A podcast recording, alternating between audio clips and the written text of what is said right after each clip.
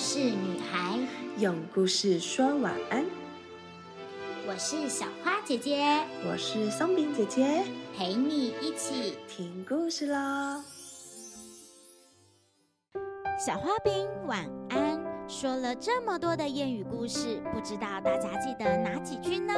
小花姐姐发现呐，这些谚语真的太有趣了，一下鱼，一下虾，却真实的传递出大家都能理解的意思，有的时候还非常传神呢。你们有发现吗？今天呐，要讲的就是“无鱼的马后，无鱼的马后”。大家一起来听听看吧。无鱼黑马后，这个意思啊是聊胜于无。哦，在一个鸟语花香、风光明媚的下午，大岛村的居民们却围聚在广场前争论个不停。上游的前岛村要做水坝，那我们靠什么过活啊？是呀，水里的鱼、虾、海产是我们生存的本钱耶。现在连吃都有问题了，往后该怎么办呢？就是啊，他们这么做真是太没良心了。大家交头接耳，都为了煮水坝的事情伤透脑筋。哦，村长伯来了！村长伯来了！阿山远远就扯开了嗓门，大声的叫着。听到这个消息，原本吵杂的广场顿时静了下来。嘘，大家别急。村长有条不紊，一字一句的慢慢说。我啊，已经派人去前岛村交涉了，晚上回来后一定会给大家一个交代的。众人呐，在莫可奈何的情况下，只好各自散去，等待村长的通知。而村里鸡婆出了名的大婶婆，却面色凝重的拉住村长，神秘兮兮的说。村长伯，那些人是不是头壳坏掉了？怎么会做出这种阿达的事？大婶婆啊，你别着急，据说上游有鱼温发生，所以才拦住这些毒鱼，免得传给下游的鱼群。哎呦，虾米呀，那怎么得了？呸呸呸呸呸！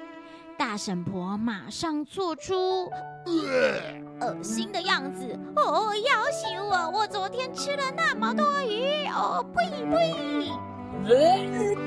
哈，你别担心，是今天才发现有病的鱼，所以你可以放心啦，应该是没什么问题才对。村长又好气又好笑的对大婶婆说。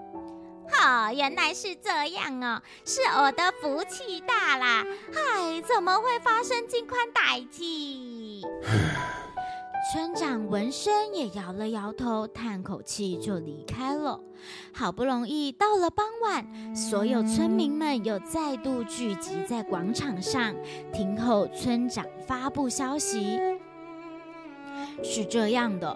有一个坏消息要告诉大家：上游的前岛村发生余温，可能会影响到我们的鱼群，所以他们暂时围了水闸，堵住毒鱼向下游。村长话才一说完，村民们立刻引起一阵骚动。哦，那我得赶紧挖个池塘养鱼，否则以后日子靠什么过活啊？啊，对呀对呀，没有鱼，我们吃什么呢？哎，吃虾！阿山突然脱口而出这句话，因为平常声音就比别人洪亮有力，所以呀，这句话马上引起大家的注意。哈，吃虾米？大婶婆啊，又发挥她的广播功力了。阿山没听清楚，以为大婶婆问吃什么，又大声的重复了一次：“哎呦，吃虾子嘛！” 哎，我们可以吃虾米，暂时度过这段余温期。溪里呀，能够捉到或钓到的鱼，请阿信帮忙检查一下。我相信有阿信丰富的经验帮助之下，应该还能有一顿鱼肉大餐可吃。村长的脸上又露出了一丝希望。几个年轻力壮的小伙子立即三五成群，各自拿了捕鱼的器具往西边出发。哦，趁着太阳还没下山，赶紧捞些鱼回家吃吧。等到明天，可就毒鱼遍地喽。阿山提醒那些还在争执的乡亲：“哎，各位啊！”波希黑马后啦，至少还有东西吃，不至于饿死呀。不过等到你们吵累了，可能鱼虾都被捞得一干二净喽。阿山的一番话提醒了这些人，他们呐这才慌慌张张的回家，准备捞鱼去呢。睡前悄悄话。故事说完了，现在要来问问题喽。第一题，你们有听过大人说这句谚语吗？第二题，通常是用在什么时候呢？请想一想吧。第三题。或许我们最想要的、最向往的，不一定能如愿以偿，但偶尔想想“摩西黑马后”，或许可以让自己快乐开心一点哦。大家觉得呢？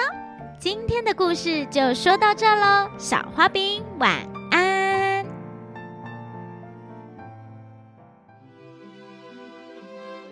故事就说到这里，小花饼晚安。我们一起亲一亲妈妈，抱一抱爸爸，小眼睛说晚安，被子被子盖起来，Good night。